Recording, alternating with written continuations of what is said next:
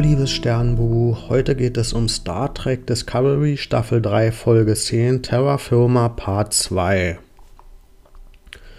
Das ist, wie schon der Name vermuten lässt, die zweite Folge. Und die erste Folge von letzter Woche, die hat mich ein bisschen ratlos zurückgelassen, weil ich diesen Ausflug ins Spiegeluniversum mit diesem offenen Ende, da konnte ich mir noch kein finales Bild von machen und gerade im Vergleich zu den Folgen davor fand ich das auch optisch im Vergleich unterwältigend, weil wir da halt nur diese leicht angepasste Discovery hatten. Und ich fand da einfach beim Angucken gab es ja wenig Beeindruckendes erstmal. Und umso mehr hat mich jetzt der zweite Teil überrascht. Da war ich nämlich sofort drin in diesem Spiegeluniversum und plötzlich hat mich die Welt komplett überzeugt. Die Uniformen haben plötzlich Spaß gemacht anzugucken und ja, ich habe jede Szene, jede Einstellung habe ich genossen, weil da auch direkt so eine Spannung erzeugt wurde, weil jeder Dialog und jede Situation drohte eigentlich zu explodieren. Weil wir sehen da Giorgio als Imperatorin, die ja eigentlich schon weiß, was passiert und deswegen das Wissen hat, um das zu verhindern. Und das heißt, man denkt beim Gucken, okay, das sieht alles sehr brenzlig aus, aber sie hat einen Plan und sie wird diesmal schaffen, die Ereignisse so zu verhindern, dass das so läuft, wie sie das will. Und dann hat die Folge tatsächlich den Mut, dass das, was die ganze Zeit da so mitschwingt, diese brenzligen Situationen, die zu explodieren drohen, dass sie sich tatsächlich traut, das eskalieren zu lassen. Und es kommt dann wirklich zu diesem Showdown, mit dem ich im Leben nicht gerechnet hätte. Weil ich halt dachte, Giorgio, nee, die ist ja überlegen, die hat einen Plan, die weiß, was die anderen machen, die kennt ihre Leute. Und trotzdem kommt es zur Eskalation. Und das war so ein Hammer, weil nämlich Giorgio sich geweigert hat, das zu machen, was sie als Imperatorin eigentlich hätte machen müssen, um ihre Macht da zu behalten. Und ja, was für ein krasser Moment, dass wir sehen, dass Giorgio einfach nicht mehr in der Lage ist, so knallhart diesen Schuh durchzuziehen, sondern dass der Ausflug in das Prime-Universum, also in unser Prime-Universum, dass der sie wirklich so verändert hat, dass sie das nicht mehr machen konnte. Also wirklich, das war krass. Und auch dieser Respekt vor Saru, der dadurch scheint. Dass das sie wirklich so tief beeinflusst hat, dass sie das nicht mehr ablehnen konnte. Ja, wirklich unglaublich. Und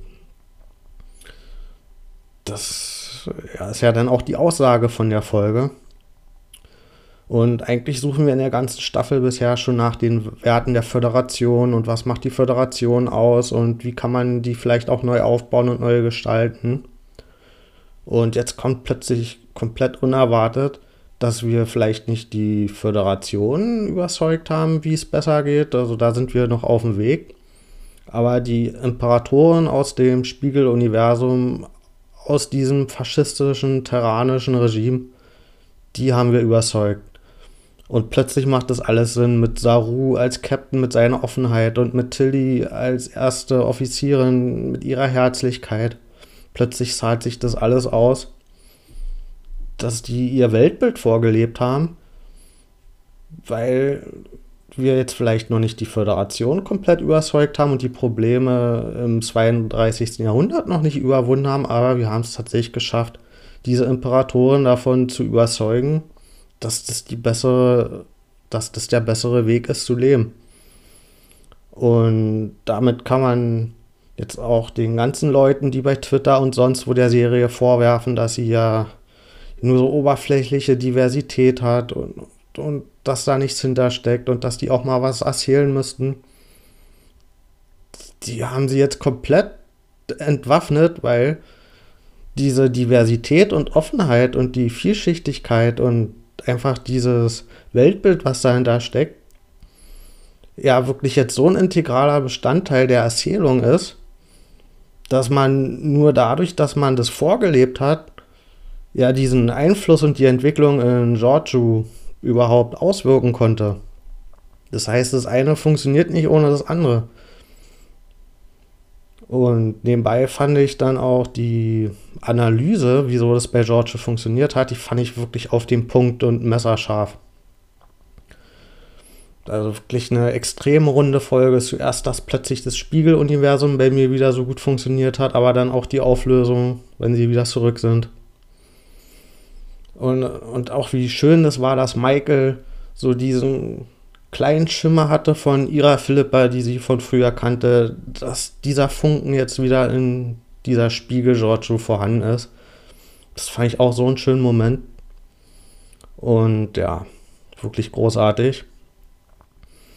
Und ich finde es auch wirklich glaubwürdig, weil jeder, der mal so in so rechten oder faschistischen Communities so Einblicke hatte, das sind halt wirklich so soziale Konstrukte, die beruhen auf Angst und auf Macht ausüben und natürlich versprechen die eine Art Sicherheit, dass die sich aufeinander verlassen können.